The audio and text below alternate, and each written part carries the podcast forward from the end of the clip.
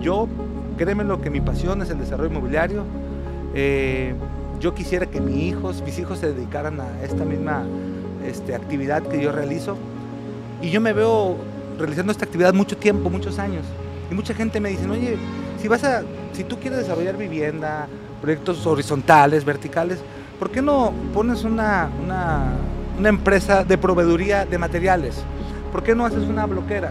¿Por qué no haces una concretera? ¿Por qué no, este, no sé, me, pero al final digo, mi core business no es ese. Pues si yo me meto al asunto de una concretera, de una bloquera, de venderme mis propios insumos yo mismo, puede que sea un negocio, pero el core business realmente se va saliendo. Pues. El desarrollo inmobiliario no lo puedes frenar. El negocio del desarrollo inmobiliario no lo puedes frenar. Es algo que es, si alguien diría, oye, es que quiero hacerme desarrollador.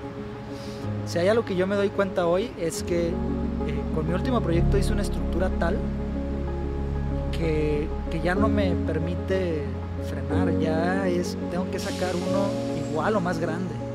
Y ese me va a pedir que saque uno igual o más grande. Soy Jorge Flores y en este podcast recabaremos experiencias, aprendizajes, información importante sobre el mundo de real estate. Esto es Florecer Inmobiliario. Hola amigas y amigos, bienvenidos a su podcast eh, Florecer Inmobiliario.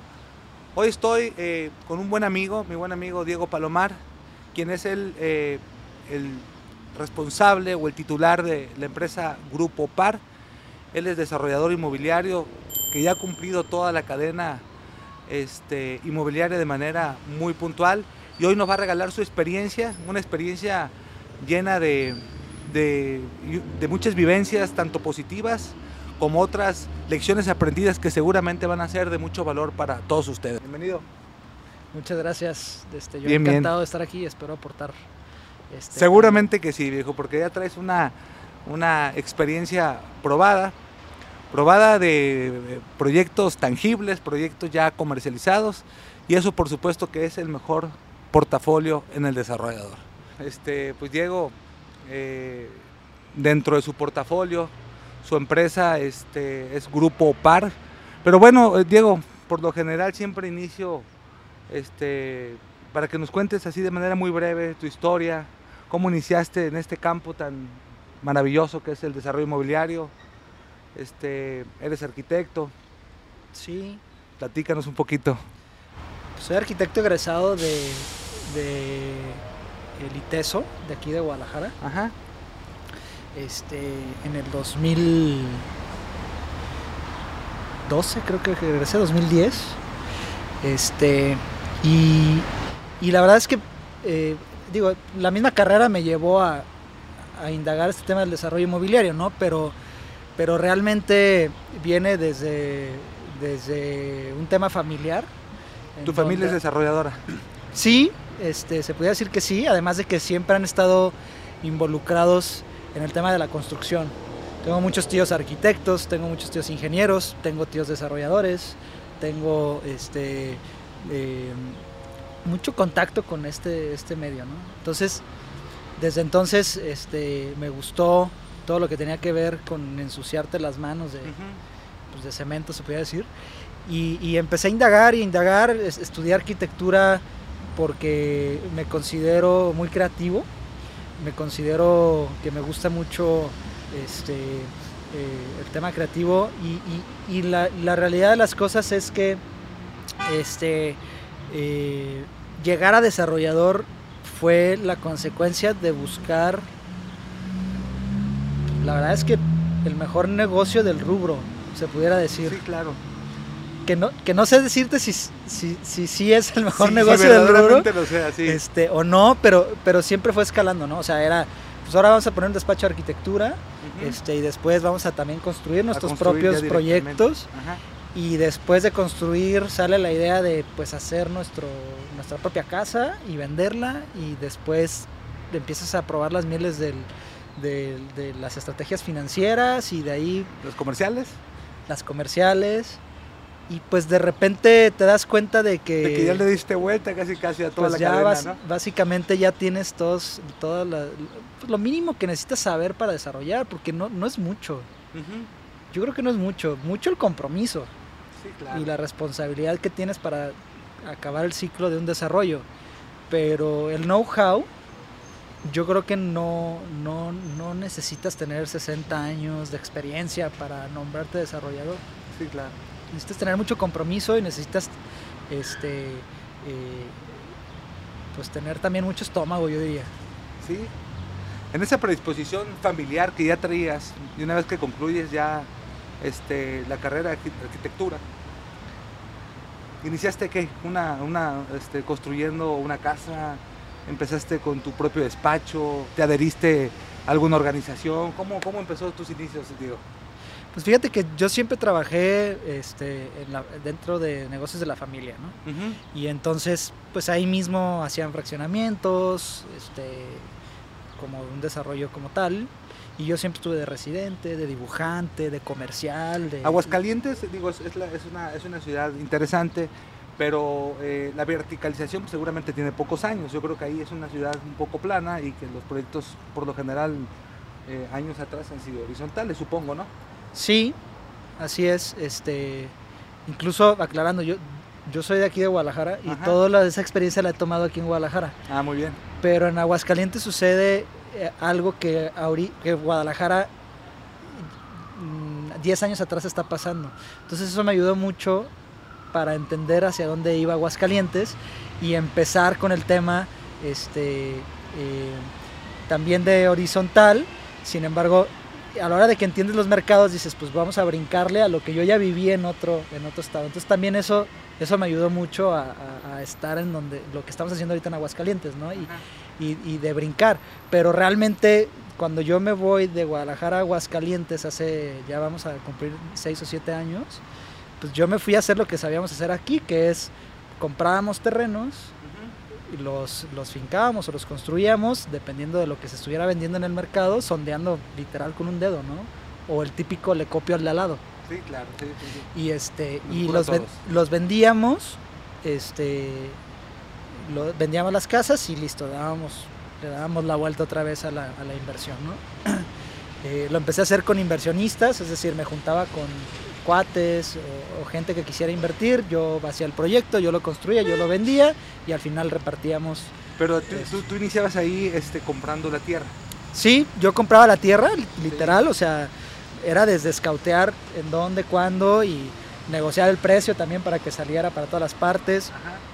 Este, luego nos pasaba un fenómeno eh, increíble porque no había terrenos, o sea, Ajá. vendíamos, comprábamos, vendíamos y luego decíamos, no, pues está bien, nos fue bien a todos, vamos a buscar terrenos. Y no había terrenos en Aguascalientes. Y era así como, ¿cómo no va a haber terrenos? Pero tampoco teníamos, teníamos la capacidad de, de decir, ay, pues entonces hay que hacer nuestro fraccionamiento, ¿no? Porque pues, implicaba mucha inversión.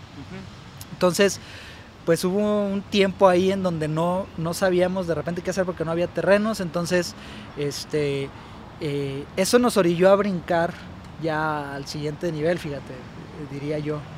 Eh, este, realmente, como no había terrenos, dijimos, ahora vamos a hacer un estudio de mercado. Eso fue lo que sucedió, para ver qué hacemos. Si sí nos metemos a hacer un proyecto este, horizontal eh, eh, de, de terrenos nada más, pensábamos Ajá. vender puros terrenos, o si hacíamos algo más interesante, ¿no?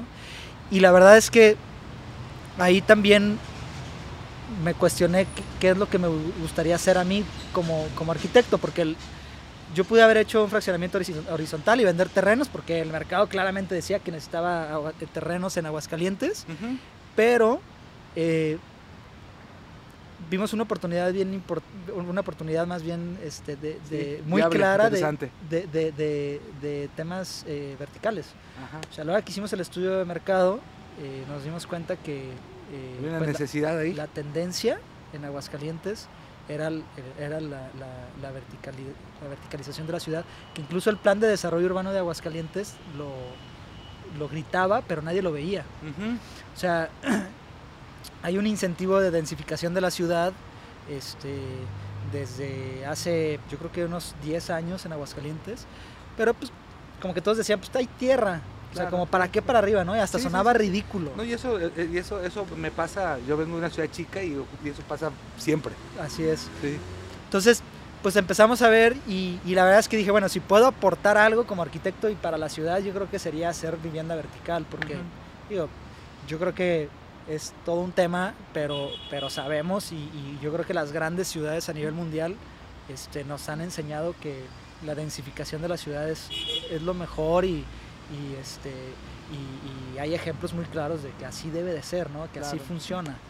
Eh, por un tema de servicios, infraestructura y un chorro de cosas que aportan mucho más que una mancha urbana extensa, Sí, ¿no? Sí, extensa. Y, a ve- y en muchos de los casos desordenada. Así es. Entonces, pues bueno, al final también decidimos, este, eh, ahí en el grupo, empezar a indagar sobre el tema vertical y fue cuando ya detonamos eh, un proyecto pues que nos llevó a otra escala, ¿no? Un proyecto que incluso al principio lo veíamos como imposible. Ya dentro de tu organización, ya Así formaste es. tu propia organización que es Grupo Par. Así es, así es. Este, ya empezamos a formar el grupo después de todo esto y, y- y, pues bueno, la realidad es que eh, era muy claro el estudio y que nos decía lo que teníamos que hacer y, y decidimos aventarnos pues, a la obra de Dios. O sea, la verdad es que no, no, no creas que hubo mucha estructura. Este. Eh, A ver, platícame, ahí eh, yo creo que esa es la parte que yo creo que nos gustaría escuchar.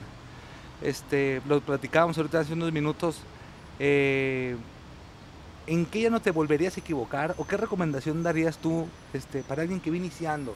En esa etapa temprana, tú decías que hace seis años este, decidiste emigrar a, Aguascalientes y parte de las necesidades de mercado que había pues era empezar con un proyecto este, vertical. ¿En qué te equivocaste o en qué tú recomendarías que quien fuera estuviera en condiciones similares a las tuyas tuviera mucha mucho cuidado? híjoles, pues en infinidad de cosas, ¿no? Yo creo que... Tú empezaste este, en ese proyecto, por ejemplo, yo conozco un proyecto tuyo que se llama Grupo este Aera, a ver, que me tocó verlo y realmente es un proyecto muy muy muy interesante. Ahí Sí. compraste tierra también o ahí o ya empezaste con otros ya con los modelos del desarrollador tradicional. Fíjate que no, o sea, la verdad te digo que le, le- le- este, nos arriesgamos mucho, o sea, sí, sí, sí nos, nos metimos ahí en, en camisa de once varas. El terreno fue una aportación, lo compramos, o sea, ah, bueno, es una, un esquema de aportación que fue este, una parte eh, de, de pago y otra parte iba a ser en especie y otra parte a plazos, ¿no? A plaza, sí. Este, o sea que entonces... empezaste con tu primer fideicomiso ahí. Sí, íbamos a armar fideicomiso. Al final la señora, la dueña del terreno, dijo, bueno, la verdad es que no necesito un fideicomiso. eh, estructuramos legalmente, Una asociación en participación, ¿sería? pues por medio de la SAPI. Por medio Ah, de la SAPI hicimos una serie y ahí, ahí aportamos el terreno. Entonces había una participación de parte de ella en el negocio y Ah, o sea, se abrió una sociedad. Digo, Así porque es. digo, eh, hay muchos modelos de cómo, sí, de cómo, cómo este, integrar a un proyecto la tierra. Así es. En este caso el proyecto... Fue una sociedad. Sí, fue una sociedad, básicamente, para no hacerlo más complicado. Y además se tomó la decisión porque el proyecto es un, era, era, es un proyecto boutique, le llaman. Es un proyecto que, que tampoco es tan denso o tan grande como que soporte un fideicomiso. Entonces, la realidad de las cosas es que nada más iba este, a, a quitarnos de nuestros bolsillos a todos los Que esa es involucrados. una ¿no? parte, yo creo que esa es una parte que quiero rescatar ahí este, para todos aquellos que nos escuchan, porque a lo mejor el discurso se ve muy sencillo decir, ¿no? Este, consíguete una tierra eh, y montale un proyecto y velo a través de un fideicomiso. El fideicomiso sin duda que es una herramienta jurídica eh, muy interesante, pero siempre tiene que ver con la escala del proyecto, ¿no? Porque finalmente eh, hay, hay algunos proyectos que no soportan un fideicomiso, así Sin como duda. tú me estás comentando. Así es. De hecho, es, es, es bien chistoso, este, Jorge, porque la verdad es que eh, entre más grande es un proyecto, me atrevo a decir que más fácil es desarrollarlo. Porque tienes muchos recursos, o sea, pudieras, pudieras este, vaya, eh, estructurarlo mejor y el, y el proyecto te da para, para, para, para que sea una estructura sólida y que pueda salir adelante el proyecto Ajá. entre más chico es, es como un, es como un emprendimiento. Realmente Tal es un cual. emprendimiento, O tiene sea, esas características. ¿sí? Sí, sí, sí, o sea, tal cual. O sea, cuando tú emprendes un negocio, pues eres tú y tú. ¿Y quién Ujú. hace la contabilidad? Tú. ¿Y quién paga las, las facturas? Tú. Claro. ¿no? Lo Sí. mismo pasa en el desarrollo inmobiliario. O sea, si tú vas a hacer un proyecto chico, pues eh, no te va a dar para pagar un Sí, no, contador, un... O sea, no, la realidad de las cosas es que lo vas a hacer tú. Entonces, si- si- entendiendo esa lógica, este, pues eh, pudiera llegar a ser hasta más fácil desarrollar un proyecto muy grande. Yo creo que lo complicado de desarrollar un proyecto muy grande es el capital. Ujú. Nada más, cómo estructurar el capital para que no se atore este, la carreta en, en- en el proceso claro. del proyecto ya muy grande, ¿no? Yo creo que ese es el gran reto de un proyecto grande. Pero el, el reto de un proyecto pequeño es que no tienes el recurso suficiente para eso. Fíjate que a mí me ocurrió, este, Diego, algo adicional al tema del capital, que sin duda que es importante. Cuando uno inicia un proyecto, o sobre todo en mi caso, en mi primer emprendimiento, pues no sabes con quién acercarte, pues. ¿Cuál es el primer equipo?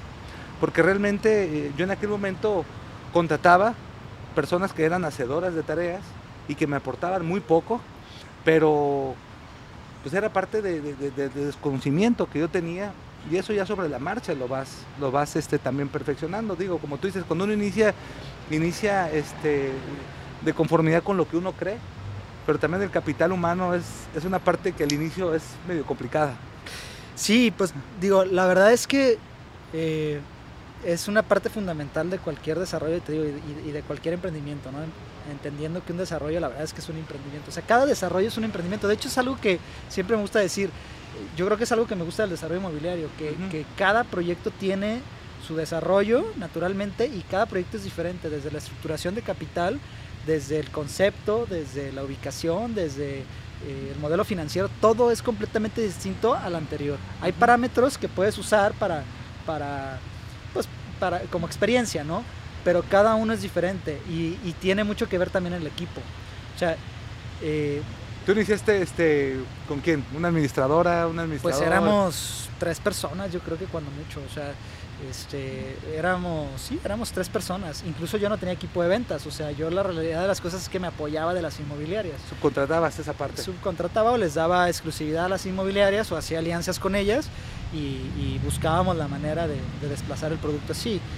Eh, la verdad es que a veces no se cumplía el objetivo y pues, Diego iba, tocaba puertas y vendía, esa es, esa es la realidad, ¿no? Y así fue como sacamos nuestro primer proyecto. y por ejemplo ese equipo tú tú este prevalece todavía parte del equipo o, o mucha o ya sea Sí, este, hay, desde hay- cuando iniciaste tu primer proyecto sí, sin duda. sigue Sí, sí, sí, sí, sí. Hay, hay, hay un par de personas que, que, aprendieron junto conmigo y, y son súper valiosas, ¿no? Porque ya, pues ya la regamos en lo que la teníamos que regar y, Sí. y- y yo creo que, este, Sí, porque ya la escala de proyecto, pues lógicamente, pues va subiendo y ahorita ya traes otro tipo de proyectos distintos. sí, yo creo que también es algo que yo recalcaría si, si, si pudiera aportar en algo en este podcast, es que el desarrollo inmobiliario no lo puedes frenar. El negocio del desarrollo inmobiliario no lo puedes frenar. Es algo que es- si alguien diría, oye, es que quiero hacerme desarrollador. Si hay algo que yo me doy cuenta hoy es que eh, con mi último proyecto hice una estructura tal que, que ya no me permite frenar. Ya es, tengo que sacar uno igual o más grande. Y ese me va a pedir que saque uno igual o más grande. Y así te tienes que estar yendo. Yo creo que todo el mundo han escuchado ahora con... con- con- no- bueno, no sé si es porque yo esté en el medio o si esté muy de moda este tema de, de- de- de que muchos hablan sobre el desarrollo inmobiliario, las inversiones inmobiliarias como tal, no desarrollo inmobiliario. Y, y este, y hablan de que, de que este negocio tiene un crecimiento exponencial. Y sí es cierto, me reservo de algunos comentarios que hacen muchos, eh, este, como ese tema de, haz un proyecto sin dinero, ¿no? Sí, no, sí, sí. A sí. ver, yo creo que es, es, es un tema muy delicado. Sí se puede, pero es un tema muy delicado. Este, y también, Y, y depende mucho del tamaño de, ¿no? claro, sin duda. Sí, porque hay proyectos que evidentemente es materialmente imposible hacer un proyecto sin dinero. Pero a lo mejor una casa, pues puede que, o dos casas o cinco casas, puede que, que si agotas una metodología, a lo mejor puede que lo hagas sin dinero. Pero de- después de cierta escala, forzosamente se ocupa un capital del desarrollador de origen, pues. Sin duda. Y además, sí lo puedes hacer sin dinero. Estoy de acuerdo con todas esas personas que lo dicen. Pero tu riesgo se va a las nubes. Sí, exactamente. Y con cualquier hojita que te tropieces, ya se te cayó el negocio. se ha caído el negocio. Y eso es algo que no dicen. Entonces, Totalmente de eh, acuerdo. eh, este, sí se puede, de acuerdo, pero sí hay que tener mucho cuidado con eso. Y, y, te- y eso te lleva, regresando al punto que iba, a tener un crecimiento exponencial, sin duda. O sea, es, es una realidad, es, es, este, e- es interesante cómo, cómo puedes llegar a crecer de la noche a la mañana. Este, pero, pero tiene una consecuencia, o sea, si tú tienes un crecimiento exponencial de esa manera, pues tienes que seguir con ese crecimiento, o sea, no puedes parar, echarte para atrás porque traes una estructura atrás Sí, sí, sí, que te pide te pide seguir este eh, haciendo las cosas, ¿no? Te pide inventario para seguir vendiendo. si tienes- Inventario, es la palabra adecuada. Sí, sí, sí, sí, sí. Entonces, eh, pues Ya sí, yo, yo creo que ya llega un momento que los desarrolladores tienen que tener un área donde estar buscando oportunidades, ¿no? Oportunidades de así tierra. es, así es. Que es justo, justo en donde yo eh, este, me, me topé, ¿no? Que yo decía, oye, hice eh, un área técnica, yo le llamo, ¿no? Que es en donde tengo ingenieros, este, o tengo gerentes de obra que me ayudan, eh, de proyectos más bien, de llevar el proyecto después de su conceptualización a una realidad, ¿no? Que es este, eh, básicamente construcción. No me gusta decir nada más la pura construcción porque se involucran diferentes áreas también. Básicamente es la gestión del proyecto. Eh, hice equipos, equipos de venta interesantes, vendedores. Hice un tema de administración también. Hay gente que me ayuda con el tema de la, de la administración. Este, supervisores de obra, ya más específicamente hablando de la obra. O sea, hice un equipo de gente que me ayudó a sacar el último proyecto.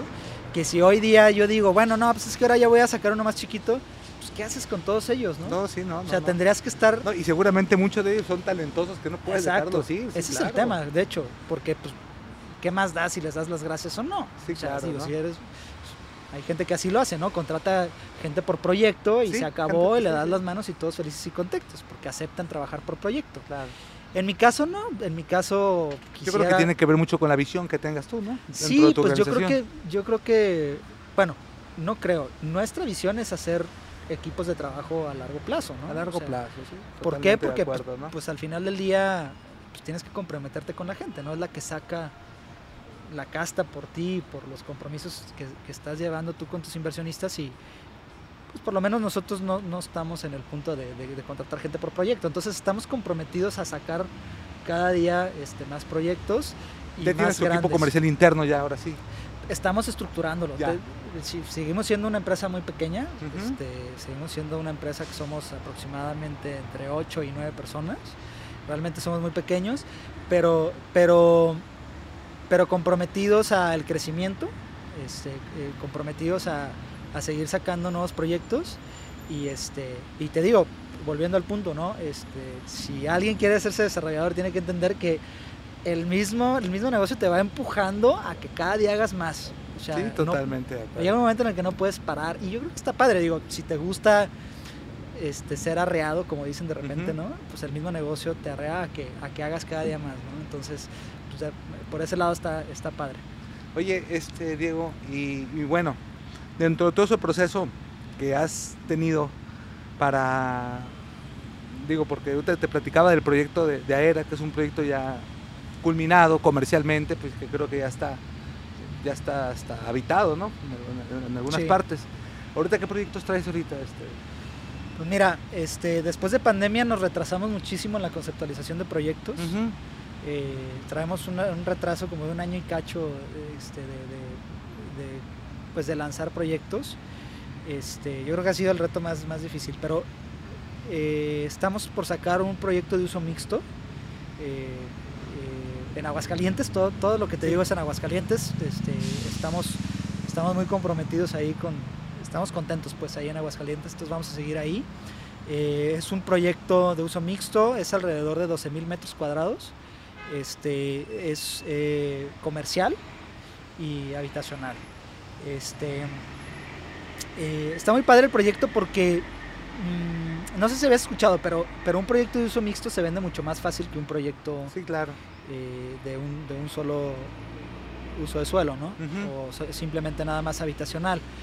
Y, y, la verdad es que eh, estuvo muy interesante porque cuando estuvimos analizando el proyecto, pues había un sinfín de, de posibilidades, ¿no? Este, pero llegamos a la conclusión de que este proyecto expresa al 100% lo que, lo que financieramente puede llegar a ser un desarrollo inmobiliario. Yo creo que eso fue lo que más, más aprendimos de este proyecto que estamos, lo lanzamos, vamos a salir en Friends and Family en febrero.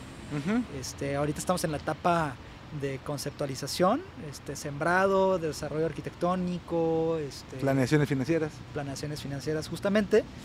Y, y, es un proyecto que yo creo que yo lo eché para atrás unas tres veces, ¿eh? porque es un proyecto que desde, desde que hicimos el estudio de mercado, Arturo González, que justamente tienes por ahí ya. Es un amigo en común. Ajá, este, incluso estuviste con él. El día de ayer, sí. El día de ayer. Justo. Este, nos, nos comentaba que, eh, pues que, que, podíamos llegar a ser eh, este, hasta creo que 130 o 180 departamentos. Caramba, increíble. Ahí en el mismo, en el mismo proyecto, ¿no? A ver, ahorita, por ejemplo, ahí, ahí me voy a detener poquito. Parte del crecimiento, a ver, en la parte este, de planeación, ¿qué sí estás haciendo ahorita y no hiciste con ese primer proyecto? Que esa parte sería importante conocerla. Planear. Planear. ¿Qué estoy haciendo ahorita que no hice en el, proyecto anterior? Parar y planear antes de ejecutar. Sí, es, que esa parte es clave porque realmente uno trae el empuje, trae las ganas, trae la pasión, pero se olvida de la planeación realmente, sobre todo en los primeros proyectos. Te olvidas de la planeación este, y, hay que entender que, si no tienes una muy buena planeación y una muy buena estructura, son más recurrentes los errores. Y yo soy de la idea de que, bueno, después de la experiencia es, hay que planear, hay que hacer las cosas muy bien, buscar la manera, buscar siempre como sí, o sea, no, no, echarte para atrás, pero sí, sí, sí, este, ser muy conscientes del riesgo y ser muy conscientes del compromiso, este, para entonces poder planear eficazmente, ¿no? Y ya después ejecutar, porque también eso es, muchos consejeros me han dicho eso, este, está muy padre que planees y todo, pero no te quedes como sopilote nada más planeando, ¿no? O sea, tienes que aterrizar, tienes que ya empezar a ejecutar. Entonces eso es, hay un punto, eh, o hay, sí, hay, hay, un, deadline entre que eh, planeas y ejecutas que, que, que es delicado, ¿no? Porque si no te puedes ir a meses y meses y meses o años de planeación y ahí truenas. Pero, pero sí, sí en el proyecto anterior, por tener prisa, por tener compromisos, porque me cayó una pandemia, porque tenía una meta de ventas, porque tenía una deuda, porque tenía un sinfín de cosas que, o compromisos que se van dando cuando tú ya lanzas un desarrollo, no planeaba. Ejecutaba pues al dedo en el aire, ¿no? Y, venía un, un, problema y me, me, dediqué a apagar fuegos más que de ser muy estratégico. Sí, claro. Este, aunque fue un proyecto exitoso y, es un proyecto icónico en Aguascalientes, eh, pues internamente fue todo un reto y yo creo que parte de, de ese error que tuvimos fue no planear. No planear. Porque, por ejemplo, tú ya estás armando ya tu, tu, tu, equipo comercial. Antes no lo tenías. Eso fue un aprendizaje, fue una lección aprendida. En la parte constructiva, ¿qué dejaste de hacer y qué se estás haciendo pues ahora? ahí es en donde más plan se planea, fíjate. Ahí en esa parte. El desarrollo inmobiliario tiene dos, dos fases muy claras. Es preconstrucción y construcción. O sea, no, no nos hagamos más bolas, ¿no? Y la preconstrucción, por eso luego dicen, ah, es que eres constructor dices, no, no, ah, el, desarrollador es otra cosa menos constructor, ¿no? Porque eventual, bueno, más, es, más común que subcontrates la construcción y no pegues tú un solo ladrillo. hay, hay, desarrolladoras que cierran el ciclo del negocio y también construyen, pero, pero la realidad de las cosas es que tú haces que todas las partes se unan para, para desarrollar un proyecto de inversión inmobiliaria, ¿no? Pero se divide en preconstrucción y en construcción, o sea, y la preconstrucción es toda la conceptualización del proyecto. Este, y ahí este, ves eh, todo el tema de mm, estudio de mercado, este modelo financiero y en el modelo financiero ya empiezas a meter temas de sistemas constructivos, costos de obra, que en este caso le, llaman mucho hard cost y soft cost. Este, y, y entonces eh, ya empiezas a involucrar absolutamente todo. Eh, si tú vieras un diagrama de Gantt o una ruta crítica de un proyecto inmobiliario, te das cuenta que que las, las sucesoras y las predecesoras son muchísimas pues, o sea, todo está ligado con todo y, luego ves la ruta... Todo está ligado. Y luego tú ves la ruta crítica y dices, no inventes, o sea, la, los, las tareas críticas son un montón. No dudo que en muchos, en otros giros también, pues, pero eh, a donde quiero llegar es que eh, tienes, que, eh, tienes que planear muy bien cada cosa, tienes que involucrar a, a- todos los expertos para que, para que todo empiece a cuadrar y entonces sí la planeación No, y deja tú, ya en el momento de que ya haces una muy buena planeación, el hacer una buena coordinación, pues ya es el ejercicio ya del desarrollador propiamente dicho, ¿no? Es cuando ya empieza ya tu, tu, tu liderazgo, empezar a, a que todo lo que se planeó pues vaya funcionando de conformidad a ese plan, pues que, que no es tan sencillo, ¿eh? No, hombre, no, Se y aparte, se- se- aparte entendamos, y lo que, lo que to- digo, todos los que se dedican a gestión de proyectos, este, eh, sucede, ¿no? Es todo lo, siempre de lo que planeas, Ajá. nunca, nunca Sí, da, ¿no? sí no se ejecuta nunca tal nunca se ejecuta al 100%, ¿no? Entonces, pues sí, este, yo creo que eh, eh, es importante este, la planeación y, el cuadrar a, a- a todas las gentes en el momento adecuado para que, para que todo pues embone donde debería de ir, ¿no? Este, desde el área comercial, el área financiera, este, costos, sistemas constructivos, arquitectura sin duda, cruce de ingenierías Cruce de ingeniería, sí, sí, sí. es Este, en este ¿no? proyecto que te digo que acabamos de entregar, ahí nos dábamos de topes porque no le dimos la importancia necesaria a un cruce de ingenierías y pues entonces te conviertes en el creativo de la obra, ¿no? O sea, a resolver ahí en la obra de que este tubo iba por ahí y dónde está el cruce. Por eso a veces este, yo dentro de los alcances que tengo en, la- en las obras que tengo, eh, al momento que pago a los, al despacho de arquitectura el cruce, porque a veces muchos los despachos se, se olvidan y cuando ya metes con ingeniería, pues hacer esos cruces es un, Es, es un asunto. no, y es todo un reto, ¿eh? Porque unos piden una cosa y otros otra y entonces se empiezan a pelear y entonces ahí entra lo que tú dices, ¿no? El desarrollador tiene que ser mediador Ajá. y, y- y ceder un poquito ante la estrategia de alguna ingeniería, pero también entender que la otra pues también necesita sus, sus o tiene sus bemoles y que, y que uno, a ver, todos, todos tienen el mismo reto de cómo hacer esto lo más eficiente y económico. ¿no? Entonces uno dice, bueno, pues es que yo necesito un paso por aquí, pero entonces el de la estructura dice, pues sí, pero yo si te hago un paso por ahí, tengo que eh, rigidi- rigidizar más la estructura, y por lo tanto te lleva más kilos y más concreto y más esto y el otro, entonces se vuelve más caro. Entonces voltean contigo desarrollador y tú dirás, Exacto. o sea, tú, tú eres el, tú eres el- básicamente, ¿no? Tú eres el que pagas el, el sobrecosto. Entonces, oye, no, pues fíjate, no, no, a ver, ¿de qué otra manera se puede, no? Y entonces vas con ingeniería y, y, y bueno, o sea, es, es todo un reto poder... No, y aparte otro tema que se- a lo mejor se nos pasa es la proveeduría. Los proveedores es otro. El tema de los contratos, ver los alcances, hasta dónde sí, hasta Así dónde es. no.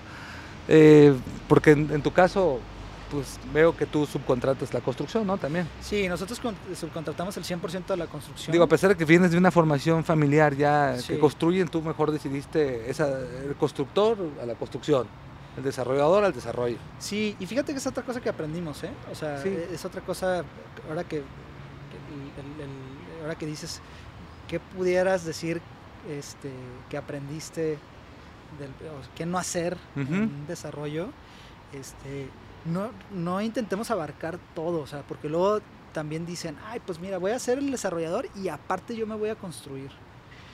Eh, nosotros en ese proyecto tuvimos un problema muy fuerte con un contratista que literalmente quebró en pandemia. Y, y aunque estábamos respaldados, teníamos fianzas, teníamos contratos y todo, no le fue posible terminar la obra. Entonces, es uno de los grandes errores que yo cometí, decir, ah, no puedes terminar la obra, pues yo la acabo. Ajá, Pues, ¿Cómo chingados no voy a poder? Pues yo la acabo, ¿no? sí. Híjole, yo creo que fue uno de los grandes errores que tuvimos. O sea, Fíjate que en esa parte, este, yo, créeme lo que mi pasión es el desarrollo inmobiliario. Eh, yo quisiera que mis hijos, mis hijos se dedicaran a esta misma este, actividad que yo realizo. Y yo me veo realizando esta actividad mucho tiempo, muchos años. Y mucha gente me dice, oye, si vas a, si tú quieres desarrollar vivienda, proyectos horizontales, verticales, ¿por qué no pones una, una, empresa de proveeduría de materiales? ¿Por qué no haces una bloquera? ¿Por qué no haces una concretera? ¿Por qué no, este, no sé, me, me- pero al final digo, mi core business no es ese. Pues si yo me meto al asunto de una concretera, de una bloquera, de venderme mis propios insumos yo mismo, puede que sea un negocio, pero el core business realmente se va saliendo, pues. Por eso eh, yo creo que esa es una recomendación que yo también la, la, la- la confirmo, al igual que tú, de que ubiquémonos en, en- en el contexto que... ¿Cuál es tu negocio? Y, cuál es- y, y bueno, y ahí en esa parte, ¿cuáles consideras tú que sí son los aspectos que tienen que estar en casa?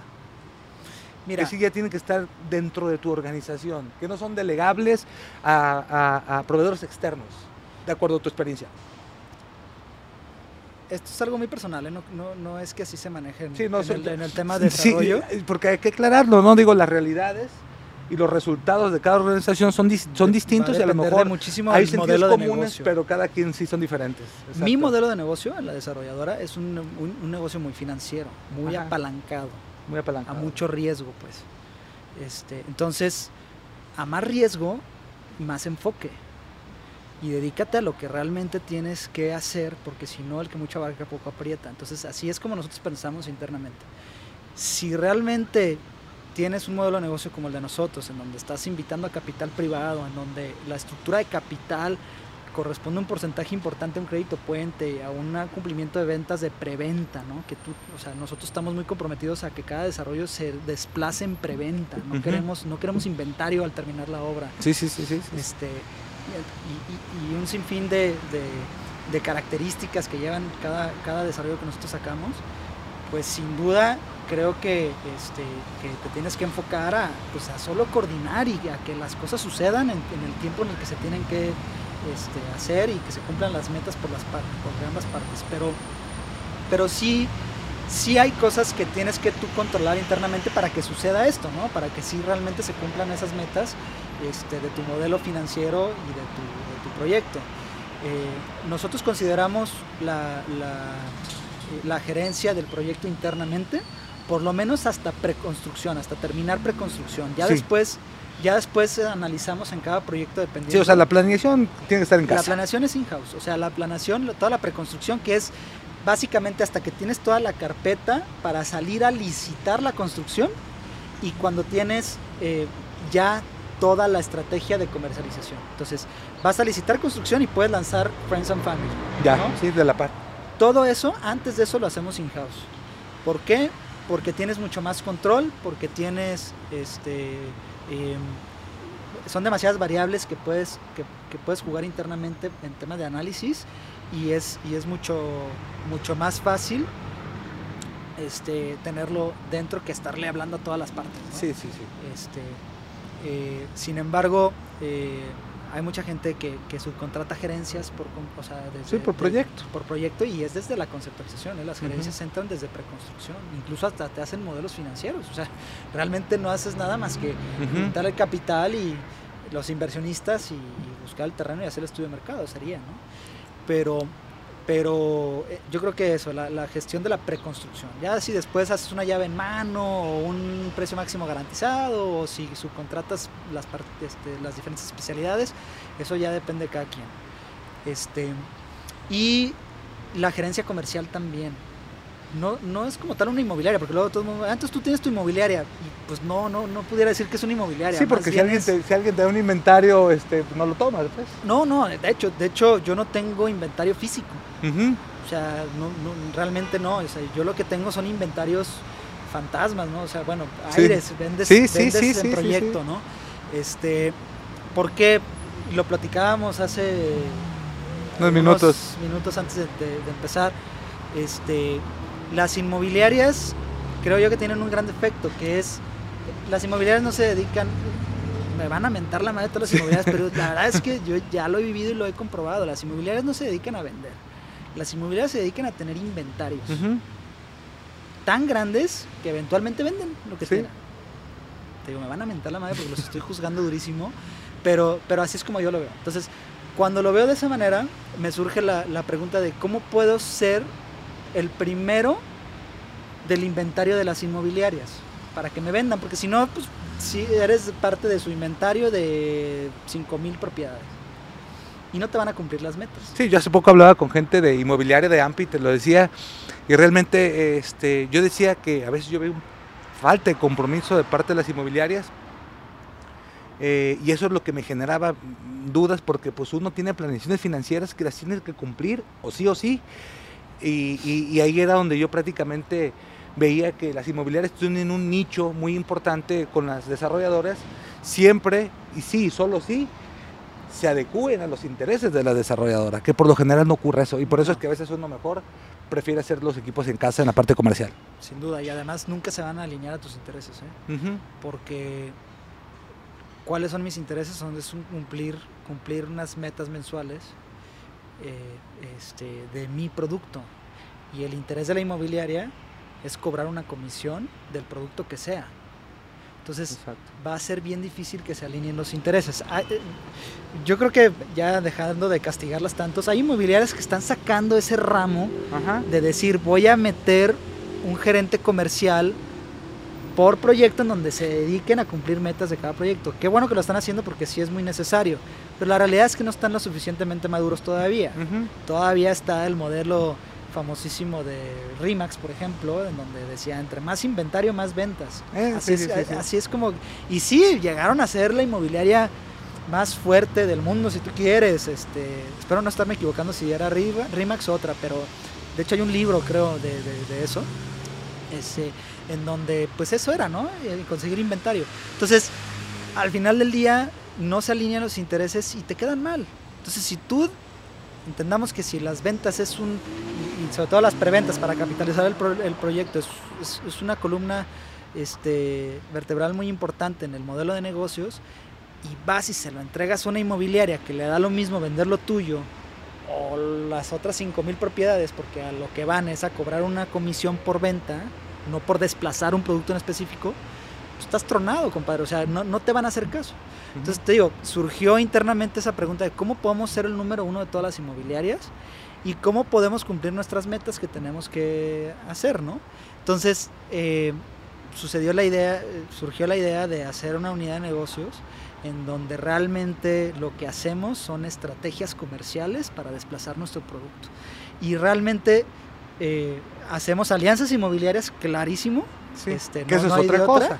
pero es otra cosa. Esa es o sea, otra cosa. Ya no dependo de todo. Sí, totalmente. y hacemos un, este, un equipo de ventas interno. Ajá. Entonces, básicamente yo tengo un gerente comercial que está 24/7 generando estrategias Claro. para desplazar ese producto. Oye, y en la parte financiera, este, ahí, este, que esa la delegas, la ves en casa también, porque creo que es una parte, parte mm, preponderantemente importante también. Sí, yo creo que hace La dos parte años, comercial es fuerte, la parte este, financiera, a ver, platícame.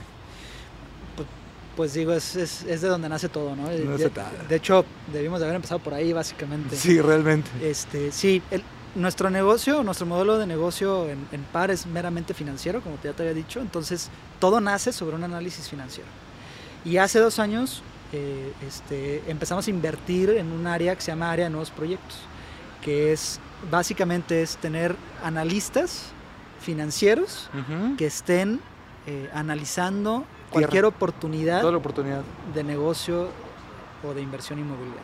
Básicamente todo empieza con la tierra, Sí, de acuerdo contigo. Nos ha tocado un par de proyectos que empezamos al revés, ¿eh? O sea, que sabemos la necesidad del mercado, sabemos qué, qué está pidiendo este, el consumidor y buscamos tierra para cumplirla. Pero, eh, pero bueno, al final eh, yo creo que es algo que hemos hecho muy bien este, en par, que es invertir en un área de nuevos proyectos.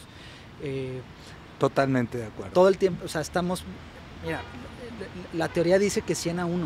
Ujú. O sea, tú analizas 100 y uno se cumple. sí. Porque es- son tantas variables que muy pocos proyectos hacen que, que se alineen todas las Sí, sí, variables. sí, ¿no? realmente Desde son muchísimas, capital, muchísimas, muchísimas capital, variables. El, el- el capital, el, El tema legal. el tema legal. Sí, sí, porque puede haber un, un mercado que, que- que- que te que se que quiera algún producto, pero pues ilegalmente estás limitado, estás imposibilitado, o a lo mejor sí, pero a lo mejor no, no es negocio, pues son muchísimas variables. Así es. De ¿no? hecho, ahorita me estoy acordando de una anécdota. Fui con otro desarrollador, este, pues, a- no, ni fuimos a comer, fuimos a platicar tal cual, ¿no? Este, y me dice, oye, pero pues nada más has hecho un proyecto. Y pues digo, qué bueno y todo, pero yo pensé que tenía cinco o seis proyectos ya realizados. Yo creo que por el nivel de plática que estábamos llevando, honestamente. Te voy a ser bien franco de dónde he aprendido, o sea, lo poco que te puedo platicar, de analizar proyectos Sí, no los tengo que ejecutar. O sea, porque son 100 a 1. Entonces, Ismael, este, que es el chavo que me ayuda en el área de nuevos proyectos, este, eh, eh, pues también, o sea, él no ha ejecutado, él, no, ha- no- él apenas con este proyecto que vamos a lanzar, va a ser su primer proyecto en ejecución. Este, y tú platicas con él y haz de cuenta que ha hecho 50 proyectos, ¿eh? porque sí, el desarrollador sí está eh, muy enfocado backstage, se pudiera decir. O sea, ya cuando tú estás haciendo un proyecto realidad es porque hubo un trabajo inmenso atrás, ¿no? Entonces, pues sí, digo, la verdad es que el, el- el tema financiero es fundamental. Pudiera ser otro podcast completo, No, hablar sí, de temas no. financieros. Nuestro modelo va este, a un tema este, de estructura de capital muy importante este, eh, y, y básicamente eh, eh, basado en, en deuda, se pudiera decir, ¿no? y preventas, ¿no? Este, pero, pero sí, es, es de ahí nace todo. O sea, de hecho, si nosotros no tenemos una viabilidad financiera, no arrancamos preconstrucción, pues, para que me entiendas. Claro. Y entonces, entonces le pudiéramos agregar una etapa más a, lo- a esto, ¿no? Corrigiéndome, no son dos etapas, es, es un preanálisis financiero y si le ves oportunidad, entonces ya entras a preconstrucción y luego ya te vas a construcción. Este, y básicamente así lo hacemos. Actualmente te podría decir que traemos en análisis 15 proyectos, o sea, En análisis. el ana- en análisis, Este, entonces, sí inviertes mucho tiempo y naturalmente invierte el grupo mucho dinero en el área de nuevos proyectos. Sí, sí, sí. No, y aparte es, es necesario tener esa área, ¿no? Sí, porque te- como te dije al principio de, de, de- de esta podcast, ¿no? O sea, es, este, no puedes frenar. Y si vas a frenar, te va a costar. Entonces ya tienes que constantemente estar generando nuevos proyectos, nuevos proyectos, nuevos proyectos.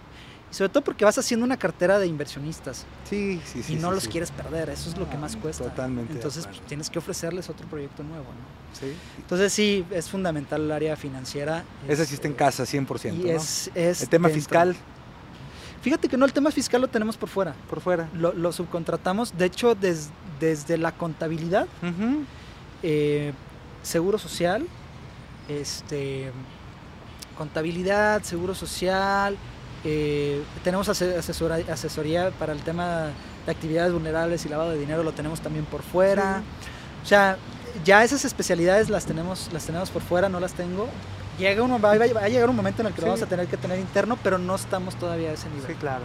El asunto mercadológico supongo que también lo, lo subcontratas. Completamente. Toda la estrategia este, de mercadotecnia lo contratamos, los, perdón, lo subcontratamos, pero mi, mi área de gerencia comercial liderea a esta... a Al esta- área a esta- de- de- de- y es el que les trae ¿no? el chicote, ¿no? También Sí, 100%. marcándoles el paso y pidiéndoles este, que, que, que, pues, que den resultados, ¿no? O sea que realmente todo esta, todo esto eh, que acabamos de platicar, pues prácticamente eh, se ve sencillo, pero pues, es un proceso, eh, es un proceso muy complicado, porque el tener el tino de tener a los, a, a los especialistas o subcontratar o contratar directamente a las personas idóneas es un verdadero viacrucis y yo creo que parte del proceso como desarrollador, desarrollador que tenemos este, y conforme nos vamos convirtiendo más exitosos es precisamente pues, ah, porque llegar al timing de identificar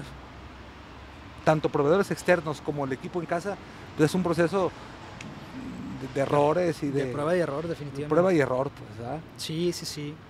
Yo creo que este, eh, el, hacer, el hacer desarrollos y concluirlos es lo que te va afinando. O sea, este, es, es, sí, es un proceso de prueba y error, definitivamente. No, y además realmente es importante, y lo platicamos también hace unos minutos, cómo el desarrollo modular te va permitiendo este, irte consolidando, irte fortaleciendo internamente como equipo, y además, pues ir permeando, ir este, generando ese, ese crecimiento. eh, y todo esto, también lo platicábamos hace unos minutos, va en función de la visión que tiene uno como desarrollador. Yo le platicaba ahorita a Diego que eh, pues ya he estado en, en algunas charlas con, con muchos desarrolladores y me decían ellos, lo platicábamos, hay que llegar a un crecimiento, pero ese crecimiento que sea controlable, ese crecimiento que te permite todavía mantener este, un control financiero y que sobre todo que no trastoque tu nivel y tu estilo de vida que deseas, porque a veces también es tan apasionante el mundo del desarrollo inmobiliario que no nos damos cuenta cuando prácticamente nos está robando nuestro tiempo, toda nuestra, por las propias características, por las propias cuantías que se manejan, pero sin duda también ahí que la recomendación es estar atentos para cuidar también otras partes de la vida, ¿no? No, sin duda, y hace poquito me junté con, con una persona que se dedica a lo mismo y me decía, es que eh, para ser desarrollador hay que tener estómago, ¿no? Hay que tener mucho, estómago. Sí, la verdad es que sí, ¿eh? o sea, eh, y, va muy alineado a lo que tú estás diciendo, o sea, hay que, hay que medir porque es tanto compromiso, es tanta responsabilidad, o sea, le tienes que cumplir al inversionista, le tienes que cumplir a tu mismo grupo, a, las personas que laboran contigo, pero sobre todo también a todas esas personas que te están comprando en preventa y que están apostando a que tú termines el proyecto. Pero, pero background de todo eso, te pueden llegar a un sinfín de problemas, ¿no? Eh, en nuestro proyecto anterior llegamos a tener problemas hasta de demandas vecinales, en donde llegas a tener riesgos de tener que seguir el proyecto o no, y, pero tú ya tienes ventas concretadas, entonces tienes Se que... nos fue el tema vecinal, es un, es un, es un caos también. No, hombre, es, es otro podcast también, Sí, es otro podcast también, exacto. el tema legal es, es, es, importantísimo, ¿no? Y ahí sí tengo maestría este, porque sí nos tocó Yo soy abogado, ¿eh? Ah, ¿sí? Sí, no, no, ah, y, eso no eso no me imposibilita tener problemas frecuentes en la parte en esa No, pues es, es, un tema, tienes que tener tienes que entender que llevas un riesgo muy grande. Este pero pero bueno, al final del día sí, yo creo que sí tienes que eh, eh, poner metas muy claras de, de, hasta dónde quieres llevar esto, ¿no? Nosotros eh, como grupo sabemos eh, cuáles son nuestras metas a mediano y a largo plazo. Eh, digo, queremos ser un grupo lo suficientemente grande, pero también que no nos quite la paz a todo el equipo interno. Claro. Que se sepa y que se entienda controlado el negocio y que, y que podamos responder a los compromisos que estamos este, tomando. entonces, sí hay un crecimiento exponencial, sin duda, pero vamos y tenemos que saber frenar cuando no cuando veamos que no vamos a poder responder. Y yo creo que ahí está la medida. Y en responder también está en responderte a ti mismo. Por como, supuesto. Como persona, ¿no? Entonces, no nada más yo como líder de la organización, sino a cada uno de, de, las diferentes áreas que tiene debe de preguntarse lo mismo. Un gerente de proyectos, ¿cuántos proyectos puedo tener? Este, y, el contratar a una persona nueva es mucha responsabilidad, entonces pues no nada más es contrato y contrato otro, ¿no? Entonces hay que ir mediando esa parte. Este, y, y, sí, te mentiría si te digo cuál es el nivel ideal porque pues estamos en pleno desarrollo nosotros, ¿no? Somos una empresa relativamente nueva, pero estamos muy conscientes de que no puedes crecer por crecer porque también luego no lo controlas y te llevas entre las patas a, a muchísima gente, ¿no? Y la paz de muchísima gente. La paz de muchísima gente, ¿no? Ha habido casos muy extremos que se acaba de dar uno precisamente aquí en Guadalajara hace un par de meses que no tiene la no tiene ni sentido citarlo, pero pero sí sí coincido mucho contigo en esa parte, ¿no? Oye, Diego, pues fíjate que este muchas gracias por esta por esta plática tan amena, esta plática tan constructiva y sobre todo de mucho aporte. Por lo general nosotros este terminamos haciendo tres recomendaciones que tú darías a aquellas personas que van iniciando, que quisieran emprender como tú lo hiciste inicialmente, ¿cuáles serían? Híjole, me la pones difícil porque me, hubieras, hecho esta, me hubieras, hecho esta, pregunta antes de, sí. no, terminar. lleva con truco. Híjole, pues mira, el, primero es este eh, entender que el desarrollo inmobiliario lleva mucho compromiso. Que no es así de fácil como lo venden en las redes, ¿no? Entonces... Ese es otro tema, y lo hablaba hace unos, días, los, falsos gurús, las personas que hablan permanentemente, han hecho, muchos han hecho un buen beneficio, pero otras sí han perjudicado la industria muy fuertemente, ¿no? Y, y, eso es una recomendación, este, pregúntense tres veces si tienes la capacidad, si tienes este, eh, eh, el estómago y si tienes eh, cómo responder ante la responsabilidad, ¿no? Porque así como se gana, se pierde. Entonces, este, no, no, no, todo es tan bonito, entonces pregúntenselo tres veces, ¿no? Porque luego se da mucho, Jorge, que tienen la tierra, tienen el capital y se creen desarrolladores. Y ahí está este, el tema, ¿no? Entonces, sí, la primera recomendación es no es sencillo, no es como lo pintan en las redes sociales. Yo ya lo viví, yo me motivé por redes Sí, sociales sí, sí, y por todo esto. totalmente. Y a la hora de que lo ejecutas, mm, Eh, yo- es- Fíjate, en esa parte coincido. Yo, yo, yo me considero también neodesarrollador y yo me motivé por las redes sociales eh, y lo confieso también. Y yo ahorita estoy en ese proceso de aprendizaje todavía, pero realmente al principio fue una pesadilla, pero por fortuna fui de los pocos que tenemos el estómago para seguir adelante en esto. Sin duda, o sea, nosotros hemos salido a flote después de una pandemia, después de, de un proyecto que, que- que fue toda una maestría para nosotros. Afortunadamente salimos muy bien librados, es un proyecto exitoso, pero, pero como número uno les diría, antes de arrancar un proyecto, pregúntense tres veces si tienen la capacidad de cumplirle a todos aquellos que están confiando en ti, ¿no? Y siempre primero, primero, primero va tu comprador y tus inversionistas. Y al último estás tú. ¿no? Como segundo, les diría que eh, analicen muy bien el mercado, es, eso es fundamental. Eh, yo creo que si en algo somos expertos en par es que sabemos muy bien cuál es nuestro mercado, sabemos muy bien cuáles son las necesidades y entendemos muy bien este, a qué nicho vamos y por eso podemos invitar a inversionistas a un bajo riesgo a que participen con nosotros. Entonces, no escatimen el tema de hacer un estudio de mercado. Lo platicábamos ahorita, hay, hay, hay muchísimas empresas, nosotros trabajamos con Arturo González, con Grupo 4S, pero, pero realmente hay muchísimas otras que, que les pueden ayudar al respecto y no le duden. Parece ser un, un, este, un servicio caro, pero de verdad, si no le atinas al mercado, lo más caro que va a hacer es desplazar ese producto. Que o te sea, quedes con él. entonces, no, esa sería mi segunda recomendación. Asegúrense muy bien de pegarle al mercado, de, de estar muy seguros este, qué es lo que pide este, el usuario. Y como tercero, eh, analicen financieramente con los pies en la tierra. Porque luego el Excel lo puedes poner en verde bien fácil y decir, puta, este es un negociazo. Esto seguramente le deja a mis inversionistas y esto seguramente me deja a mí. Y luego Sí, llega, ese, ese, ese exceso de optimismo. sí, de hacerlo por hacerlo. Sí, sí, sí. Este, de, de, de, ¿cómo no? Y sí tiene que dar.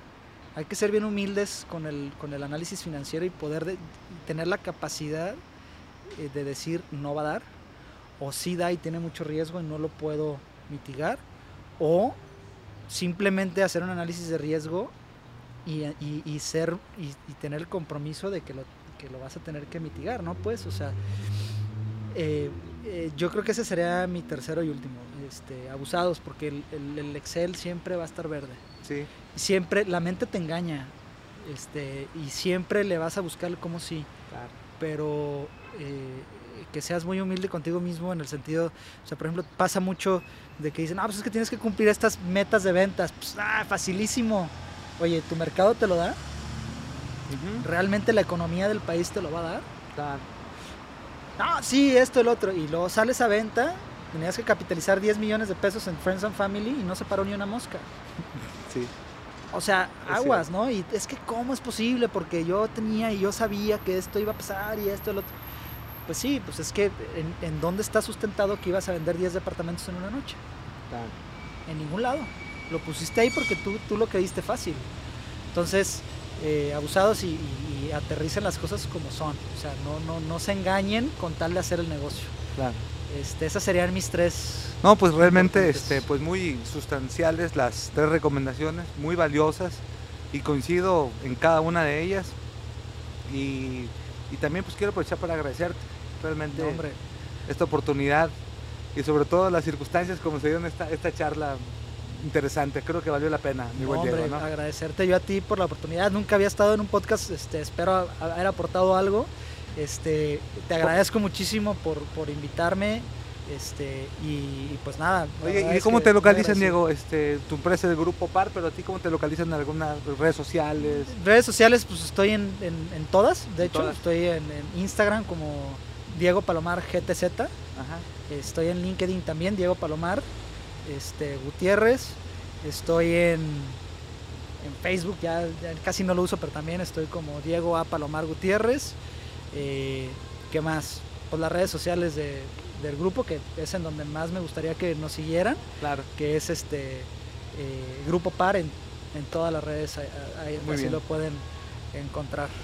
Perfectísimo, no, pues gracias una vez más. Y bueno, este, yo quiero también agradecer a todas aquellas personas que se dieron el tiempo y el espacio de estar aquí compartiendo con nosotros aquí en Florecer Inmobiliario. Yo quiero también aprovechar para eh, pedirles que, que nos sigan, que nos sigan dando sus recomendaciones y de manera muy particular pues que se suscriban a los canales que tenemos porque créanme lo que esto lo estamos haciendo con muchas ganas, con un buen propósito y ese propósito es la de generar conocimiento, generar ese conocimiento que, que yo en lo personal, seguramente Diego también quisimos tener al momento que iniciábamos esta hermosa travesía. Por eso no duden en darle este palomita a, o a la campanita y- o lo que corresponda. Este, y eso realmente es el, es el pago que nos hacen por este, por este esfuerzo también que hacemos nosotros. Agradecemos mucho y nos vemos la próxima. Hasta pronto. Muchas gracias, Diego. Gracias a ti.